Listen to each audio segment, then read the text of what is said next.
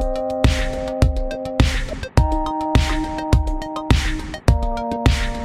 Hello mes chers amis, ici Pauline Léniaud et vous êtes sur le gratin et aujourd'hui je vous emmène pour une petite leçon du gratin avec Florencia qui nous fait voyager puisqu'elle est originaire d'Argentine, habite à Paris depuis une dizaine d'années et a décidé d'ouvrir une boutique pour sa marque. Sa boutique d'ailleurs, petite précision, ouvrira en septembre 2021 a priori. Je vous invite évidemment à aller lui faire un petit coucou si jamais vous êtes du côté de la rue Oberkampf puisque c'est au 9 que va s'ouvrir cette jolie boutique de vêtements. Alors pourquoi est-ce que Florencia a postulé à cette leçon du gratin? Eh bien simplement parce que justement c'est la première fois qu'elle ouvre une boutique. Elle a déjà une communauté euh, sur Instagram et souhaite passer un nouveau cap, donc ouvrir vraiment on va dire dans le monde physique un premier local et m'a demandé donc mes conseils pour réussir à le faire au mieux, ce que j'ai essayé de faire dans cette leçon. Je ne vous en dis pas plus et laisse place à cette nouvelle leçon du gratin. Salut Florencia. Salut. Je suis ravie de t'accueillir sur cette leçon du gratin. Merci beaucoup d'avoir accepté l'invitation. Merci beaucoup de m'inviter. Alors Florencia, tu connais le principe. Est-ce que tu peux commencer s'il te plaît par te présenter et puis ensuite euh, me dire ce qui t'amène sur cette leçon du gratin? Oui. Alors, je me présente. Je m'appelle Florencia. Je suis argentine euh, et j'ai vécu à Paris depuis 7 ans. J'ai donc une boutique de vêtements vintage depuis 10 ans qui s'appelle Lapin Boutique. Donc j'ai toujours eu un site web et je fais quelques événements éphémères, mais j'ai toujours rêvé d'avoir une boutique physique. Donc maintenant, ça y est, je me lance dans cette aventure. Génial. C'est un métier qui a énormément évolué, évidemment, et donc les marchés ne cessent pas de croître. Donc, euh, sachant que avec la situation actuelle, je ne pourrais pas faire euh, une fête d'ouverture avec la presse ni, ni un événement trop important, je me demandé quels seront les points à prioriser lors d'une ouverture des boutiques. Mhm. Est-ce qu'il faudrait investir dans une agence de communication pour faire parler de la boutique ou essayer de faire une campagne à long terme sur les réseaux sociaux? Voilà. Comment faire un lancement de boutique? Tu sais déjà où va être la boutique? Oui, oui, oui. J'ai déjà une adresse. Génial. Super. Bah écoute, euh, c'est une super question. Alors moi, euh, je peux t'en parler parce que là, on vient d'ouvrir une nouvelle boutique avec Gemio à Bruxelles. Donc euh, c'est notre cinquième boutique avec Gemio. Donc je commence à avoir un petit peu l'habitude malgré tout. La première boutique, on l'a ouverte en 2015, donc ça remonte un peu. Et puis à peu près tous les ans, là ça, ça s'accélère un petit peu maintenant. On a ouvert des boutiques, donc Paris, Lyon, Toulouse, et puis et puis maintenant Bruxelles. C'est une super question que tu poses et c'est la première fois que je la traite dans dans une leçon du gratin parce qu'effectivement, je pense qu'il y a des erreurs à commettre, à ne pas commettre aussi.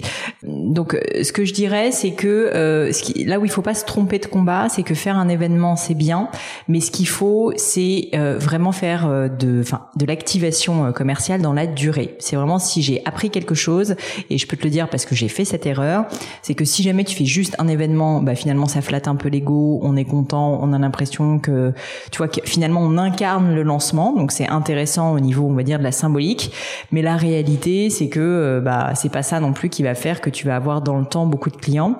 Et donc tu peux faire un lancement avec du monde, etc. Mais franchement, ça apporte pas énormément. Ce qui va apporter quelque chose, c'est beaucoup plus de réussir dans le temps à communiquer. Donc tu peux le faire via différents leviers Effectivement, tu peux prendre une agence de presse, il faut quand même se dire que ça a un coût important parce que tu payes tous les mois.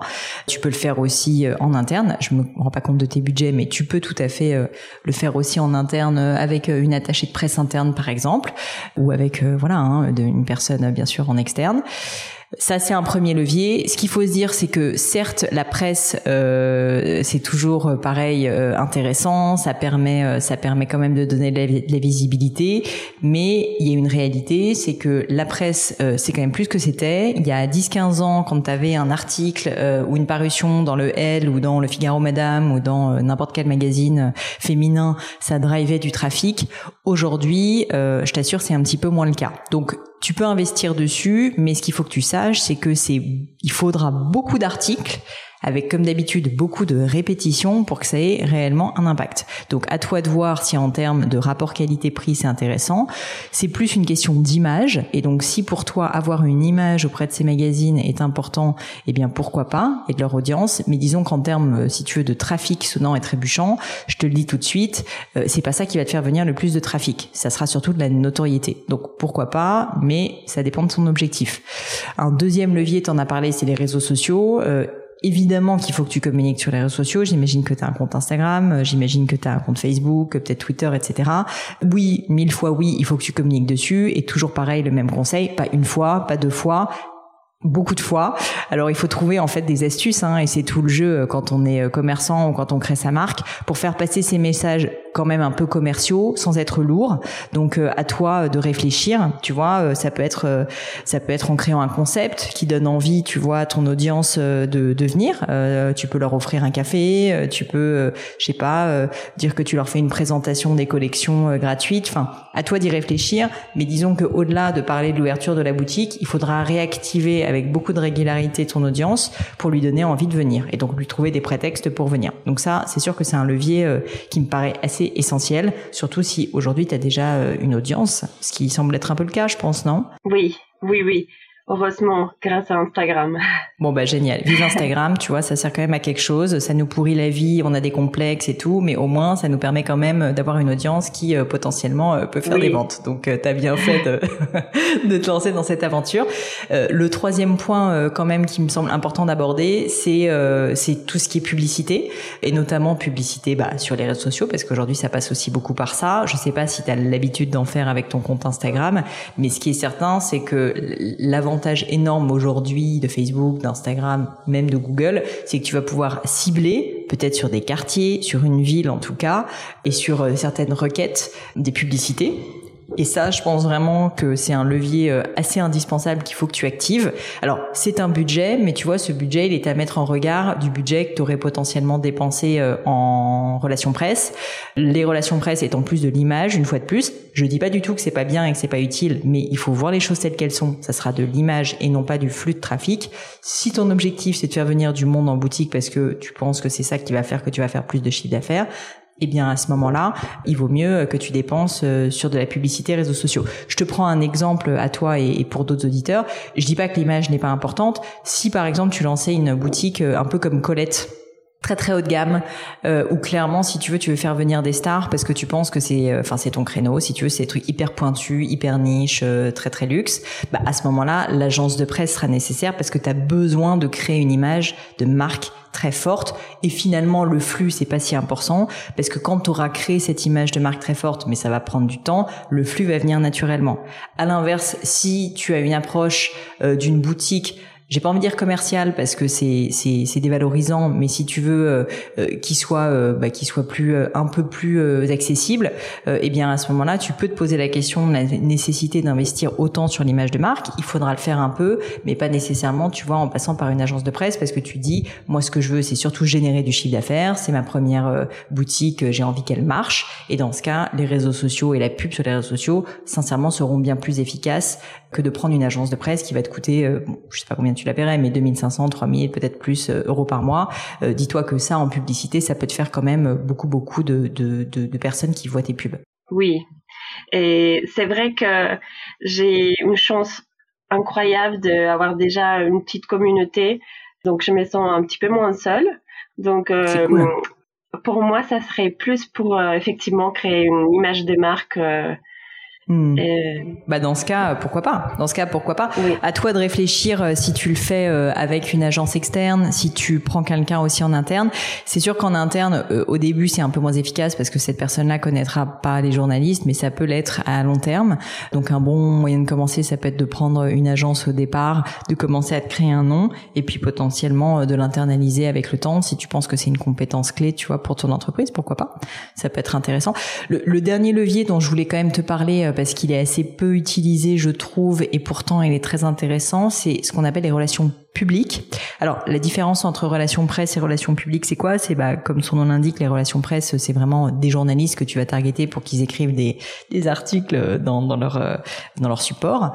Les relations publiques, c'est autre chose, c'est plus du réseau. Donc ça va être par exemple des réseaux de femmes, ça va être euh, tu pourrais essayer d'activer euh, j'imagine que tu connais les réseaux de femmes tu vois latines ou d'origine sud-américaine par exemple à Paris. Peut-être que tu veux autre chose, tu vois, je je je connais pas suffisamment ta marque, mais disons que c'est en fait une approche qui est euh, un petit peu euh, similaire aux relations presse au centre où c'est très ciblé sur des personnes, mais ça va être des personnes qui sont plus là et qu'on va aller chercher pour leur réseau et pour leur cercle d'influence, plus que parce que ils vont écrire si tu veux euh, un article dans tel ou tel euh, magazine. Donc ça se rapproche un petit peu du monde de l'influence sur les médias sociaux, mais c'est pas forcément des personnes qui vont avoir tu vois 10 000 followers sur Instagram. Ça peut être juste des personnes qui ont un très gros réseau et qui vont parler de ta boutique un peu partout ou qui vont porter tes fringues et du coup bah toutes leurs copines vont les voir.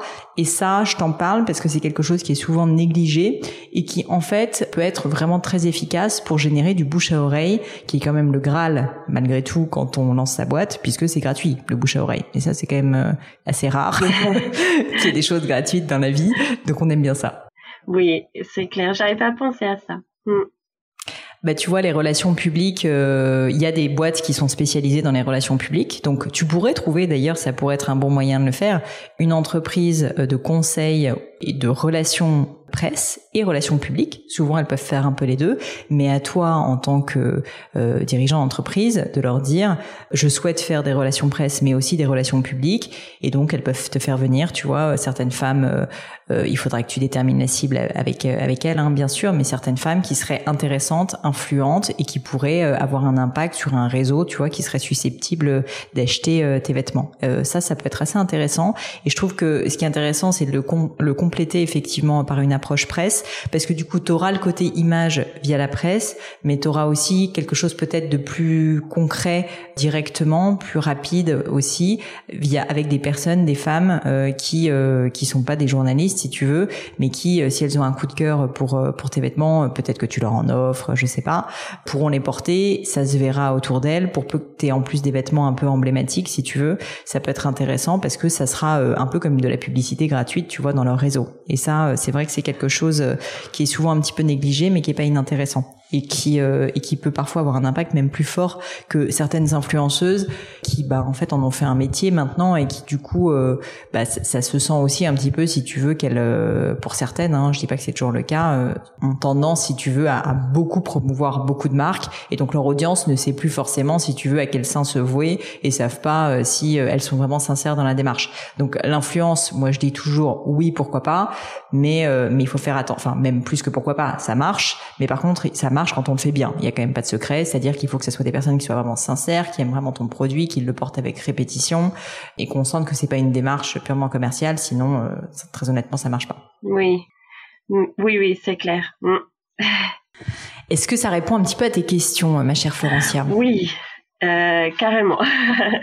du coup, qu'est-ce que tu penses que tu vas faire? Déjà, tu vois, parce que l'événement, tu me parlais d'un gros événement, rien ne t'empêche de faire plein de petits événements avec euh, par exemple une agence de presse et relations publiques où tu leur dis ben moi plutôt que de faire un gros événement c'est quand même le Covid je vais pas pouvoir faire venir 150 000 personnes mais je fais sur euh, trois jours un peu euh, une ouverture ouverture de la boutique, tu vois, en amont un peu exclusive, où je fais venir certaines influenceuses, certaines personnes relations publiques, donc qui ont un fort réseau, et de la presse, et je fais des petites animations, par exemple. Mmh.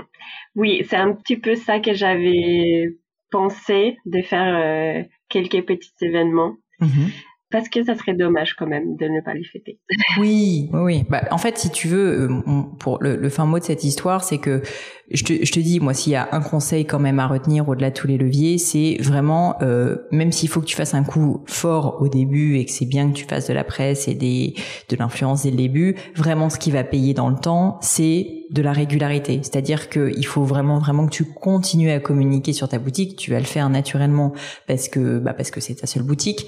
Mais euh, si un jour, je te le souhaite, en as deux, trois, quatre, tu verras que c'est pas si facile, en fait, de tout le temps communiquer, de réactiver, si tu veux, de nouveaux levier sur ces boutiques. là, en fait, si tu veux, faut que tu fasses un grand lancement, mais ensuite, il faut pas que tu rentres dans un train-train. Non, il faut que tous les mois, par exemple, tu refasses un petit événement ou tous les mois, tu relances une nouvelle campagne web marketing. Bref, vraiment que tu te forces, si tu veux, à vraiment avoir un suivi très important de ton activation commerciale. Donc ça, c'est vraiment le truc que j'aimerais bien, voilà, que tout le monde retienne. Et puis l'autre chose, c'est effectivement à cause du Covid de se dire, ben je je je suis pas obligé de faire des grands événements avec plein de monde. Je peux essayer d'être un peu plus malin euh, et de faire des petits événements avec euh, des animations qui vont faire que ça va aussi générer du bouche à oreille parce que les gens vont en parler. Donc mettre un peu de créativité, tu vois, finalement dans tes activations et te dire, bah que ce soit euh, via des événements un peu sympas euh, sur la thématique latino, tu fais venir des danseurs, je dis n'importe quoi, tu vois, mais donner des prétextes si tu veux pour que les gens aient envie de venir parce que c'est ça qui va faire que ça marche c'est il faut qu'il y ait du flux c'est assez mécanique. Si tu as du flux de personnes un minimum qualifiées qui rentrent dans la boutique, ben naturellement tu vas générer plus de chiffre d'affaires que si tu pas grand monde. Donc il faut que tu arrives à générer du flux, c'est vraiment ça qui est important. Donc toi, il faut que tu te creuses la tête et que tu dises comment je fais pour faire venir des gens dans ma boutique? Oui. c'est finalement aussi simple que ça. Et parfois, les gens, tu sais, quand ils se lancent dans une boutique, euh, euh, sont très focalisés sur des choses euh, presque trop compliquées, alors qu'au final, une fois de plus, hein, ça reste, ça reste assez simple. Il faut se dire, si j'ai 10 personnes qui viennent dans la boutique, bah peut-être qu'il y en a 4 qui passent commande. si j'ai 50 personnes qui viennent dans la boutique, bah j'en ai peut-être 25-30 qui passent commande. Et tout de suite, en fait, ça fait une énorme différence. Oui, c'est c'est sûr. Donc voilà, donc je pense que je pense que à toi de réfléchir maintenant, à toi d'être créative. J'imagine que tu es quelqu'un de créatif si jamais tu as lancé une une marque de vêtements. Donc profites-en, teste des choses euh, différentes, des événements différents, des animations différentes, des approches aussi de de tu vois de textes différents, des concepts différents, des cibles différentes. Ça va pas se faire en un jour. Euh, faut aussi que tu le réalises. La plupart des gens qui ouvrent des boutiques, euh, même si toi tu as une communauté, donc tu as un petit avantage, mais au début c'est comme quand tu lances ton site internet. quoi. Les gens sont persuadé que tu lances ton site internet et tout d'un coup les commandes commencent à tomber. Malheureusement, en général, il faut attendre un petit peu, à moins d'avoir euh, déjà une communauté comme c'est ton cas. Mais, euh, mais du coup, ne t'inquiète pas si tu veux, si euh, dès le début t'as pas 150 000 personnes, tu vois, qui se déplacent dans ta boutique. C'est tout à fait normal. Ça va mettre du temps parce que bah parce que c'est c'est ça aussi la beauté hein, de l'entrepreneuriat, c'est que si c'était facile et que ça se faisait en claquant des doigts, on le saurait, mais il y aurait pas de challenge. c'est sûr. Bon, bah Florian, et la boutique, euh, dis-nous, dis, parle-en un petit peu plus. Euh, elle va ouvrir dans combien de temps, tu penses? Alors, euh, on a un mois, un mois et demi des travaux, et on espère ouvrir en septembre, oui, peut-être? un petit peu avant si ça serait pas mal. Mais bon, après mois d'août à Paris, c'est quand même ouais, très ça. tranquille. Eh ben écoute, et tu peux nous en dire un tout petit peu plus sur le quartier, sans forcément oui, ça comme va ça être dans le dans l'ancienne euh, rue okay. Génial. Ah, c'est bien placé. Il y a du, il y a du trafic. Oui, au neuf. Eh ben écoute, euh, et le nom de la boutique du coup? Lapin Boutique. Très bien. eh ben écoute, euh, hâte de voir ça.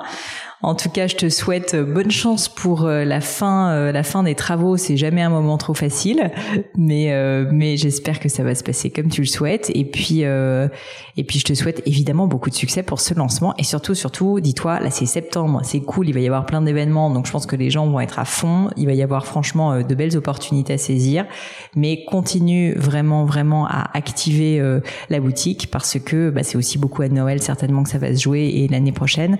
Donc continue continue, continue, continue à voilà prendre ton bâton de pèlerin et activer parce que c'est pas via uniquement quelques événements en septembre que ça va vraiment décoller. Je t'assure, c'est un marathon, c'est pas un sprint, donc il va falloir que tu actives ça euh, dans le temps. Merci beaucoup pour tous tes conseils. Merci à toi Florentia. Je te dis à bientôt. À bientôt.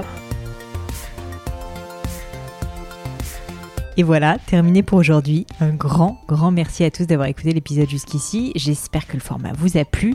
Si oui, dites-le moi avec 5 étoiles ou même un petit commentaire sur l'application iTunes. Et puis si iTunes c'est pas votre truc, si Apple vous n'avez pas envie d'en entendre parler, c'est pas grave. Vous inquiétez pas, il y a d'autres moyens de m'aider. Vous pouvez tout simplement en parler autour de vous. Prenez deux trois amis et puis euh, diffusez-leur le podcast. Moi ça m'aide énormément et qui sait, ça les aidera aussi peut-être. Quoi qu'il en soit, merci pour votre temps. N'hésitez pas à postuler aussi à la leçon du gratin si l'idée de passer sur le podcast vous intéresse. Donc à vous de jouer et bientôt pour une nouvelle leçon du gratin.